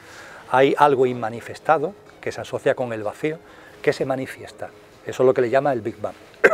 Cuando esa manifestación se produce, dice la ciencia que se expande el universo. A partir de ahí ese universo se va configurando en lo que la ciencia llama dimensiones. Podríamos imaginárnosla como una piedra que cae en el agua mm. y se empiezan a abrir círculos concéntricos. Y cada círculo concéntrico tiene mayor densidad la vibración es menos sutil que esta es más sutil que esta y esta y la densidad cada vez es mayor. Y nosotros vivimos en una dimensión que es bastante densa, estamos encarnados en una dimensión bastante densa. Pero claro, ¿qué está encarnado aquí? Está encarnado aquí la luz, está encarnado aquí lo que origina el Big Bang, es esa divinidad. Con lo que si yo proyecto sobre, este, sobre esta carpeta, tenemos aquí una luz, y yo la proyecto y da aquí, y da aquí, significa que la luz no solo está aquí, sino que está en todos los puntos desde aquí hasta aquí. ¿eh? Pues bien, esa luz está en ti, en Edgardo, esa luz está en mí, en este coche llamado Emilio, ah. etcétera, etcétera. Bueno, pues si está aquí, que estamos en un círculo concéntrico muy lejano, significa que esa luz es imposible que se haya interrumpido desde el origen ah. hasta donde estamos. Con lo que lo que realmente somos está a su vez en todas las dimensiones que hemos pasado para llegar a la que estamos. Esa es la mejor forma de explicar nuestra multidimensionalidad. Y hay algo que también nos debe llenar de, no de orgullo, pero sí de conciencia sobre lo que estamos. Dicen los maestros, la doctrina secreta, por ejemplo, de Blavatsky, hay luces que no han llegado todavía aquí. Esas luces, por ejemplo, en terminología cristiana, hay luces que están encarnadas como arcángeles o como ángeles, o como serafines o como querubines. Hay seres que están en sexta dimensión, en séptima dimensión, en novena dimensión, que dice la ciencia, me da igual que utilicemos la teología cristiana o la científica, me da igual. Bueno, pues dice la doctrina secreta, eh, toda esa jerarquía celestial, que es como se denomina en teosofía, toda esa jerarquía celestial, todos esos puntos de luz, o han pasado por lo humano y están ya de vuelta, porque este es el punto de inflexión, donde vivimos esa experiencia de expansión de la conciencia, donde el espíritu se envuelve más en la materia, este es el punto de inflexión, vamos envolviéndonos, envolviéndonos hasta llegar aquí, y ahora empezamos el camino de regreso al hogar. Todas las formas de luz que hay aquí, o han pasado por el plano humano, o pasarán. Esto también casa con algunas personas que honestamente no son alucinaciones, hablan de que tienen como contacto ¿no? de, con esos seres de luz, dicen si os envidiamos y os admiramos por vuestra valentía. Y cuando estamos aquí no lo entendemos, que nos envidiáis. Sí, se, dice que hay, cola para venir a la Tierra. Hay cola para venir a la Tierra. Es que todas, ya te digo, todas esas formas de luz o, han pasado, o han pasado por aquí o pasarán. Nosotros estamos aquí ahora y lo hacemos lo mejor que podemos. Pero también se plantea que uno está en, todas las dimensiones por el no tiempo, ¿no? Estamos, bueno, eso ya como ya metas el tema del espacio-tiempo, ya entonces ya no solamente es que estás en todas las dimensiones, sino que tu vida está a la vez en todos los días de tu vida, ¿no? Como la película, eh, ¿cómo se llama? Transcende, no... Eh, bueno, en fin, hay una película reciente, moderna, que habla de eso, en la parte final fundamentalmente, que él queda en un agujero negro, cómo puede moverse por el tiempo, porque no es eh, horizontal, sino que es vertical, y eso te permite ¿no? el, irte de un lado a otro sin ningún tipo de problema. Entonces quizás cuando uno quiere conectarse a, esas dimensiones es conectarse a uno mismo, pero al, yo superior. ¿no? Todas las dimensiones están en nosotros, esa, esa sería la forma de resumirlo este ejemplo de los círculos concéntricos, de la luz de la linterna, etcétera, la luz que está en ti está en todas las dimensiones, porque además nosotros estamos, insisto, esto es importante, en la última frontera. Qué espectacular, ¿no? Es muy bonito, sí. Más allá de lo mal que lo pasamos, es muy bonito. Desde la inconsciencia, una vez que ya despertamos y salimos de nuestro estado durmiente, ya por fin nos damos cuenta. Sí, es bueno, ¿eh? Yo creo que eso es parte del consejo final ¿no? que tú puedes dar, que, es importante el, abrir los ojos, darse cuenta que, nos tienen bastante hipnotizados el sistema. Y, la vida, vivir la vida, la naturaleza es importantísima, el firmamento, los seres que nos rodean. Eh, hay algo bellísimo que dijo Pitágoras, Edgardo, que dijo, mientras que el ser humano haga daño a, un ah, animal, eh, seguirá haciéndose daño entre sí la, compasión, esa compasión que empieza ya a aparecer en el corazón de tanta gente. Esa compasión tiene que ser universal. ¿no? no podemos hacer, o sea, decimos, yo tengo compasión por todos los seres humanos, está muy bien, pero no te quedes ahí. Porque como te quedes ahí, esa compasión, hay un momento determinado que va a diluirse. Tiene que abarque todo, todo, todas las formas de vida, a todos y a todos. Todos los seres sintientes. Como dicen los bodhisattvas, que mm. llegan incluso a, que refleja muy bien el compromiso con uno mismo de esos seres que han terminado su proceso evolutivo, ya han, han sacado todo lo que somos en este plano tan, tan físico y tan material, y aún así siguen aquí acompañándonos, encarnados o no encarnados, y los budistas hablan del voto de Bodhisattva, ¿no? que dicen que seguirán encarnando ah, para acompañar hasta que termine el sufrimiento de todos los mundos y de, todo, y de todos los seres sintientes. Mm. Es un compromiso bellísimo que pone en evidencia la percepción de unicidad. Tú estás bien comprometido ahora con los perritos, entiendo, ¿no? Yo estoy comprometido con todas las formas de vida. Yo, bueno, conmigo convive dos, dos, peludos, como le llamamos Lole y yo, dos peludos maravillosos, de los que aprendemos algo que, que tenemos en nuestro seno, todos los seres humanos, que es la inocencia. Esa inocencia que tiene un bebé es la inocencia que tiene un animal, ¿no? Y ese animal, esa inocencia es tan pura y eh, es, tan doloroso ¿no? que esas formas de vida tan puras. Es, como machacar a un niño. ¿no? Entonces las cosas que hacemos con esos seres tan inocentes, con esos animales, pero en fin, todo, todo tiene su sitio. Yo te agradezco muchísimo que, que hayamos podido conversar, que estés en Chile también principalmente. Yo estoy encantado de estar aquí, Edgardo. de seguro que todos Y te lo agradezco a ti y te lo debo a ti. No, al contrario. No, al contrario. es así. Eh, te felicito también con tanta inspiración a tantas personas. Eh, yo te digo, cuando desde el momento que dije que venías, mucha gente feliz y mucha gente que te sigue, inspiré por el, principalmente por un mensaje tan constructivo, que somos seres espirituales que estamos experimentando aquí en la Tierra. No somos otra cosa que eso, que la divinidad encarnada. Muchas gracias, Emilio. Un placer. Muchas gracias. Gracias a todos. Gracias.